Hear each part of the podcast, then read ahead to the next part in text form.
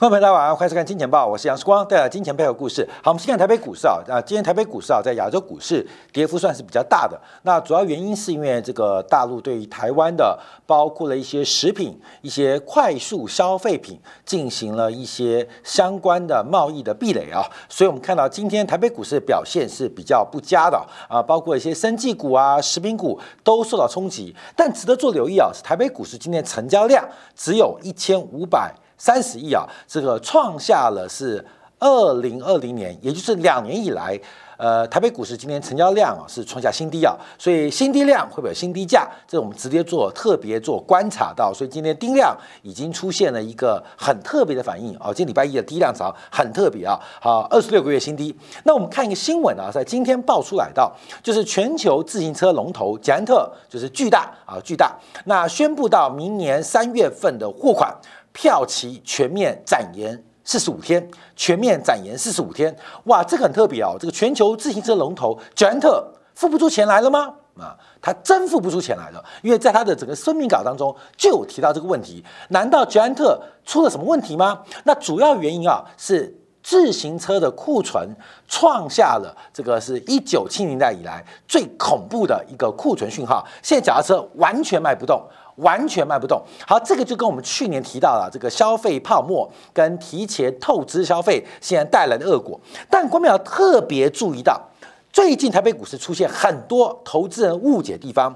我们以巨大捷安特为例啊，前十一月的营收是八百六十四亿，年增率百分之十四点五六，今年的营收将会超越去年，创下历史新高。啊，这是营收部分哦。所以你从营收、从损益表的角度，其实巨大捷安特它的表现是非常好的。我要举个例子啊，最近很多人去看论泰全、论泰新啊，尤其论泰全今年 EPS 很高，可是这是损益表的问题。捷安特巨大跟论泰全一样，资产负债表出了状况。这个很像博达，你知道吗？博达也是损益表很赚钱，可是大量的应收账款摆在账上。等于是打白工，所以你不能只看损益表做操作哦，要看资产负债表做操作。所以我们看到很多个股哦，EPS 高，明年会配息，谁说会配息？谁说会配息？这单纯损益表按照权益法认列出来的一个盈余，可事实上有没有收到钱？这个要特别做关注啊！所以对于台北股市很多投资人啊，呃，看到 EPS 就抢进，事实上有没有能力进行配息、进行库藏股、进行分红，其实是有非常大的问号。所以我们看九安特今年消息很特别，就是第一个付不出钱来。啊！可是营收盈余创下历史新高，请问到底是利多还是利空？那为什么捷安特付不出钱来啊？主要原因啊是这个目前他所有的客户碰到自行车现在库存堆积如山，卖不出去的影响，使得现在捷安特的经销商巨大的经销商纷纷要起要求啊延后票期，就是付给巨大的钱，至少要拖到。半年的时间啊，大概四个月以上，所以啊，这个乔安特就要求所有的供应商，他说我撑不住嘛，我八百多亿的营收，一百二十天的一个票期，我怎么可能撑住？根本你就简单算啊，一百二十天就是三百六十五天的三分之一嘛，等于巨大，他要准备营收的三分之一，将近三百亿元做周转，哦，你懂吗？它营收做出来了，可是假如出货收不到钱，那代表它需要三百亿元做现金周转。那三百亿元按照捷安特目前是出口为主，以美元啊开 LC 啊这个信用状贴现，应收账贴现至少百分之五起跳，至少利率百分之五以上起跳，也就是捷安特光是把应收账款拿去贴现。话一年就要付一二十亿的利息，额外支出哦，额外支出哦，所以我们要做一个观察。好，那我们就比较一下捷安特到底发生什么事情啊？我们有几个指标让大家了解。我们先把时间点画出来。第一个是最新公布的二零二二年的 Q 三，一个是 Q 四呃 Q 二好 Q 二，另外是景气最高峰是二零年的二零年的 Q 三啊，那时候脚踏车不是很缺吗？啊，这个二零 Q 三，另外一个是疫情前一九年的 Q 四啊，哥们一九年 Q 四，我们把这个数字啊拉几个做比较，那比较什么呢？包括了平均收款天数、平均的销货天数、平均应付账款的付款速度，做个比较。那最后出现一个营业周期啊，营业周期啊，这个写很草，大家听懂就好了，再做出来。我们先看到二零一九年的这个第四季，也就是新冠疫情爆发之前，那捷安特巨大，它平均收款是八十二天的票期，八十二天啊，八十二天，就是它的这个应收账款平均八十二天才能收账。那它的脚踏车，你知道摆多久吗？我跟你讲哦。它不是经销商卖而已哦，它的平均销售周期是一百二十天。嘿，我不知道脚踏车那么难卖啊，一百百一百二十天呢，一百二十天。那应付账款付钱的周期是四十八天，是四十八天。所以它的现金周期就是应收账款加上销货周期减去预付账款，所以是一百五十四天。就是一笔账回收了，所以捷安特啊，一年做八百亿的生意啊，要准备四百亿的现金，你知道吗？就是其实压力很重，平均收款是八十二天，平均把货卖掉是一百二十天，所以你可以想，把货卖掉一百二十天之后，再等八十二天收到钱，所以他这八百亿要两百零二天才能收款呃才能收到钱，但同时要注意哦，他的付款是四十八天，所以其实整体来讲压力蛮大，因为收是八十二天。负是四十八天，也就有三十四天要捷安特自己来进行信用的这个借呃这个杠杆啊，信用杠杆，因为中间存在一个落差。好，我们看到景气最好就股价狂飙的，就是新冠疫情之后，大家都缺脚都缺脚踏车嘛。当时的收款天数哇不得了，抢脚踏车嘛，五十八天，嗯，五十八天，从这个八十二天一口气少了一个月。收款很好收，你不给我钱，我不给你车。那销售天数从一百二十五二天一百二十天变八十五天，哇，车子好好卖。那付款的天数仍然是四十四天，所以它的现金回收周期是一百天。所以我们看到，在二零二零年啊第二季的时候，第三季的时候，哇，这个整个巨大捷安特的财务状况变得非常好。我们看到到今年第二季的时候。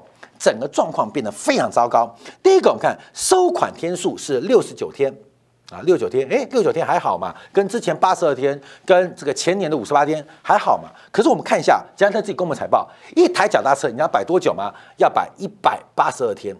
哎，我跟你讲，脚踏车摆到生锈都还没卖掉。这只是出给经销商哦。那经销商但有很多的这个计算方法，有可能是呃经销商啊是这个代销啊代销，有可能是卖断啊，反正平均是一百八十二天才能把脚踏车卖掉。那付款天数是五十天，付款天五十天，所以它的现金回收周期啊是两百零一天。看到没有？这个财务啊很难做，因为才隔了。两年不到的时间，从整个现金回收周期一百天变成两百零一天。好，那我们看第三季啊，第三季最新的数据，平均收到天数是六十二天，六十二天。脚踏车卖掉的天数是一百六十三天，付款天数是四十五天。那它平均的现金回收周期是一百七十九天。哎，你看这个生意啊，真的很难做，看到没有？很难做的，做八百亿的生意，要半年后才能收到账。你知道它的资金周转是非常慢的，主要是脚踏车、哈自行车这个产业的销售周期是非常缓慢，那它的收款周期也拖得非常长，所以我们这样解读一下就知道，捷安特巨大到底发生什么事情，很难周转，八百六十四亿，有四百三十亿还在账上，还在仓库里面啊，但已经认列了啊，认列了，所以它的压力很大啊，所以关于我们刚刚讲啊，四百多天。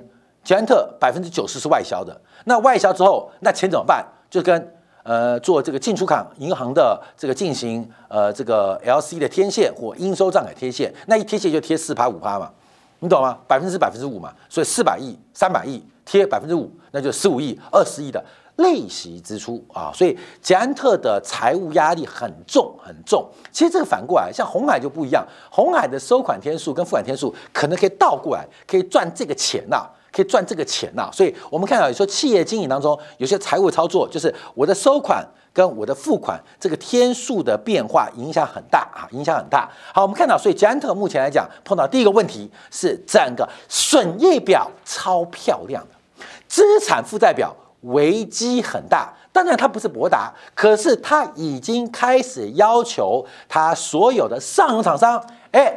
你们也呃等一等啊，所有延四十五天，为什么延四十五天？因为我多扛了五十天嘛，所以大家呃这个呃有难同当啊，有福我享啊，所以现在开始现金流出现了一个非常严重的短缺问题，这就是目前的景气啊，这是目前景气，所以根本你不要看呃损益表漂亮啊，其实能不能收到钱，什么时候收到钱都是问题啊。好，我们要看一下。那礼拜五美国公布的批发库存。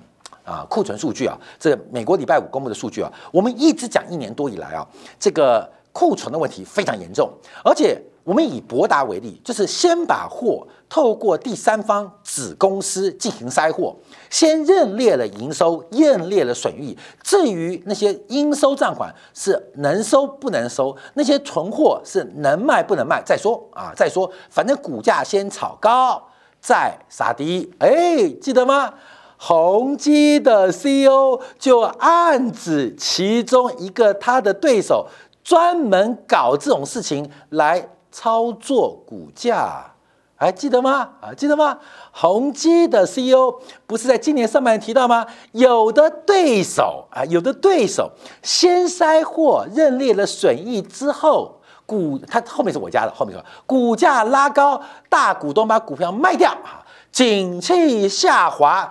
打消库存的呆账跟损失，股价杀低再进货，看到没有？你做股票会赚钱，我随便你啊！所以宏基的 CEO 自己讲他对手嘛，那么你玩得过他们吗？你玩得过他们吗？所以先塞货 EPS，因为散户只开 EPS 嘛。散户只看盈余嘛，可事实上不知道这盈余的本真实的本质在什么地方，所以我们看这个问题很严重。好，我们看一下，这是美国商务部在礼拜五公布的最新批发库存，十月份美国批发库存这个中值啊。较九月份是增长了零点五个百分点，那总规模来到九千两百三十八亿。这批发，因为美国有分短售啊，有收过零售啊，这是批发库存。那我们现在观察啊这个批发库存的绝对数字是创下历史新高，但增速开始逐步的放缓，增速的逐步放缓，这代表什么意思呢？这代表什么意思呢？好，我们要看细项，可以大家了解到，因为事实上，从整个库销比的结构来讲，目前美国乃至于全球的商品正在持续的恶化，从自行车啊到各个机械、电器到电脑，全部叫做。被动加库存，也就是厂商降产能的速度来不及，可是需求已经崩溃了。其实现在从电子产品，从下游的这个手机、呃笔电啊，包括 LCD 的电视销呃就已经没有销售了嘛，已经完全垮掉了。现在一路往上垮啊，因为叫股牌效应嘛，股牌效应。尤其我们看到上礼拜台积电营收创历史新高。怪不妙了，这叫堰塞湖，你知道吗？这叫堰塞湖，你知道吗？上游还在疯狂出货，下游已经堆积如山。上游还在疯狂出货，下游已经堆积如山。这时候碰到一个什么东西，卖不掉算了，跟银行借钱嘛。银行的利率还用直线的上升，直线上升，这个是一个完美的狙击，你知道吗？上游疯狂出货，下游。库存堆积如山。好，我们看一下美国的这个批发库存啊，这分两个数字啊。第一个是零售啊，销这个一个销售啊，一个是库存数据，分成耐久材跟非耐久材。那耐久材就是可以重复使用，而且使用期限通常在一年以上。那非耐久材通常就是使用期限很短，而且可能是一次性使用，就这样分啊。那我们看一下耐久材啊，耐久材比较重要，因为非耐久材很烂呐，呃，那耐久材也不好。那耐久材目前出现什么样的状况？我们看一下，第一个，它的库存堆积速度，哎，真的是放慢哦。可是零售销售的速度虽然啊，销售速度虽然增长，可从绝对金额来讲，这个差值是变大的哦。我们以库存绝对金额来好，九月份比十月份，十月份比九月份增加了四十九亿美金，销售十月份比九月份增加二十八亿美金，也就是销售。跟库存之间的关系又出现了差值，你知道吗？你就讲嘛，销售增加二十八亿，库存加四十九亿，也就是供过于求，你加起来嘛，等于七十七亿嘛，对不对？供过于求七十七亿嘛，啊，供过于七十七亿嘛，我们就这样讲，这多增的产出多增七十七亿嘛，所以二十八亿卖掉，然后四九亿堆库存嘛，根本就是目前变化。你知道这像什么？就像现目前全球电子业啊，台积电疯狂生产，每三块晶片，每增加的增量的三块晶片，只有一块卖掉，两块面库存，那么就这概念，你懂吗？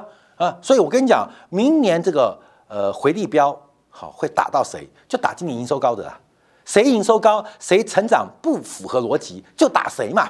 就跟去年逻辑跟今年逻辑不太一样。去年逻辑是过度消费、提前消费，什么哑铃啊、跑步机啊，时光不都讲吗？这种东西啊，提前消费、预支消费，而且很多家庭一辈子只买一次。以前都是运动是梦想，就可以关在家，就真买了，一买完蛋啊！我跟你讲，自己用跑两次就算了。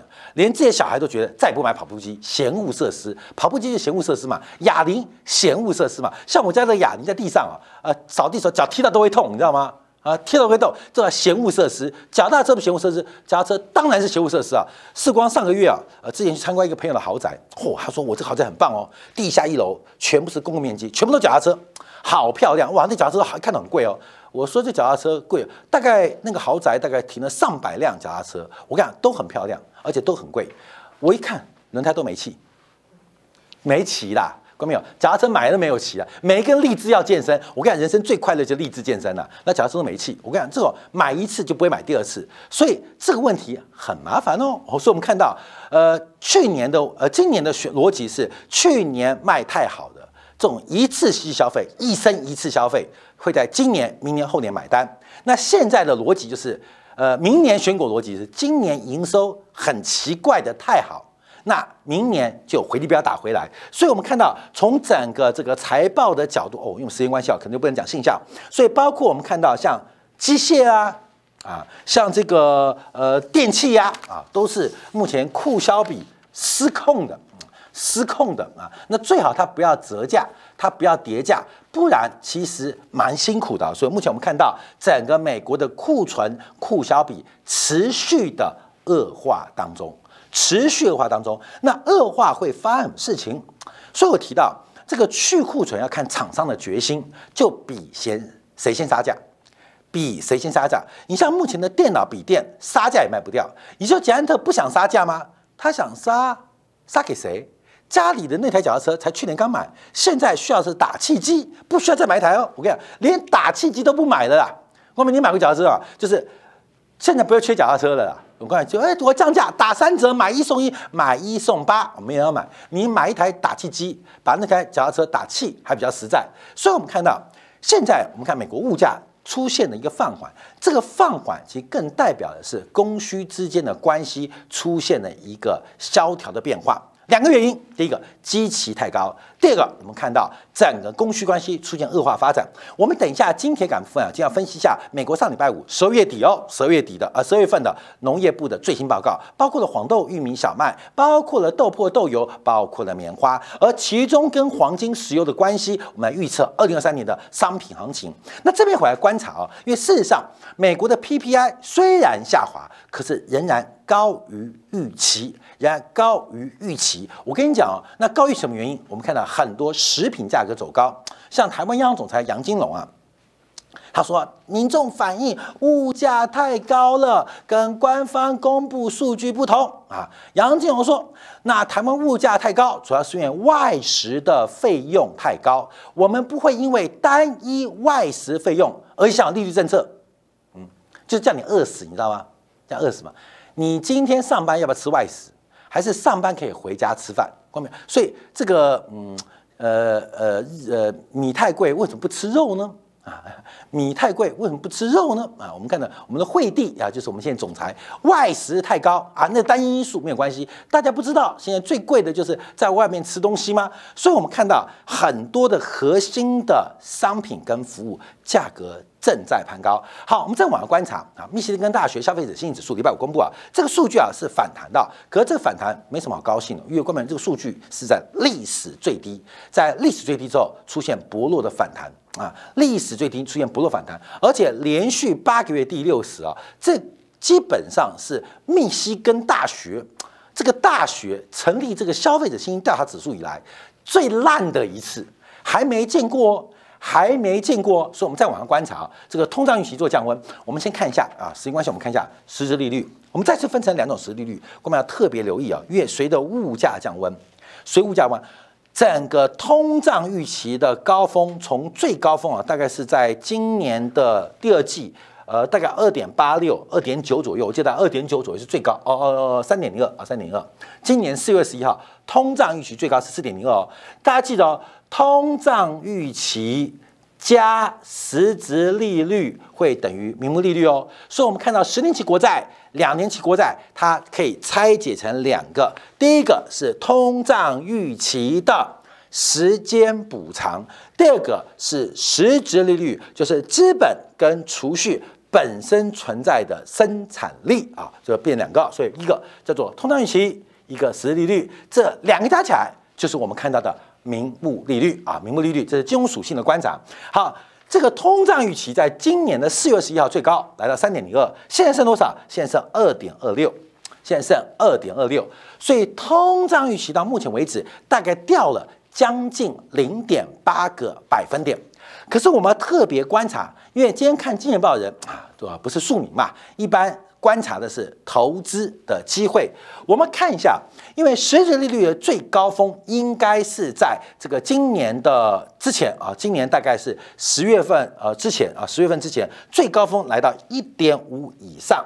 现在的实际利率重新反弹哦，所以你看到名目利率，名目利率可能可能啊是逐步的下滑，可它分成两条线，第一个是通胀预期崩盘，可是实质利率正在走高，这是内涵哦，这是一个关键的内涵，所以我们再看第二个实质利率，这个实质利率就不是金融属性，是消费属性的，按照。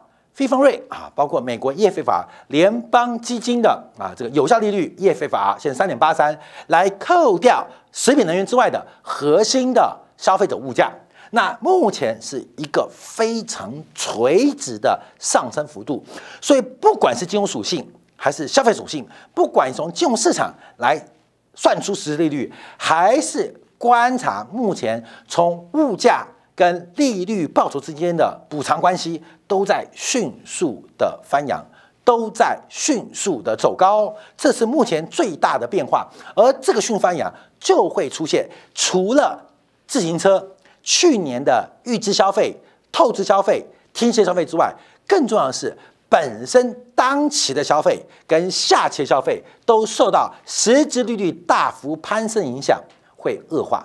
这就变成我负一减一，明年的景气会比想象中更超。好，我们就要观察一下啊美元的变化，因为这一半美联储啊要进行利率决策嘛，那我们可以观察，因为市场上所以对于美元，现在我看到很妙啊。涨的时候都是美元创高，每一跌就是美元见头了。那能不能不要这样分析啊？我们要做一个解读啊。第一个，我们从这个 CFTC 的持仓报告，这一波美元主要的反弹的原因啊，反弹的原因，我们观察一下啊。第一个，主要是各大货币空单的回补啊，空单的逼仓，包括了像呃瑞士法郎的空单啊啊。啊，包括这个英镑的空单啊，像日元的空单，这个很明显，这些货币的净部位增加，主要来自于空单的逼仓啊，空单的逼仓。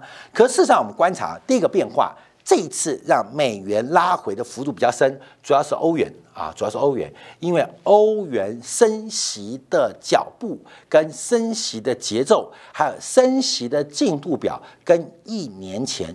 完全不同，所以欧元升息的潜力跟欧元升息的前景，引发了欧元强势的反弹。那汇率是两国货币交叉的比率，所以欧元的过强导致美元就相对偏弱。可是美元真的会弱吗？我还是提醒大家不要小看美元多头的走势，不要小看美元。多头的发展好，最后我们要观察一个走势，这是我们把三条图啊拉过来观察，一个是大豆，呃，大豆是黄色线，一个是原油是 K 线，另外是黄金啊，黄金。这个图应该是从这个呃上世纪啊，呃九零九九五年呢抓到现在，大概图大概将近三十年图啊，呃，因为它是要 log 是要对数的关系，所以你会觉得这个图会有点不呃不相完全相符啊，其他是完全相符的，包括我们看到像石油在这边创高。你看这个呃大豆啊，大豆在这边创高，因为它有 log 嘛。那黄金这边也是创高嘛。那根本可以抓住它的关系哦。像这个石油创高啊，大豆创高。黄金创高啊，基本上你不要看这边的话，它都创高了。你就把我把遮住，大头遮住啊，我们这遮住。你看这边，它都是创高。你再往上观察，其实他们是石油、黄金，它们同步的关系。那现在最特别的是油崩了。等一下，我们在今天的部分来讲黄豆，黄豆也快撑不住了。可这几天黄金是走高，那这代表什么意思呢？这代表什么意思呢？这代表什么意思呢？这代表什么意思呢？我们休息片刻，在经验部分为大家做基本的观察解读。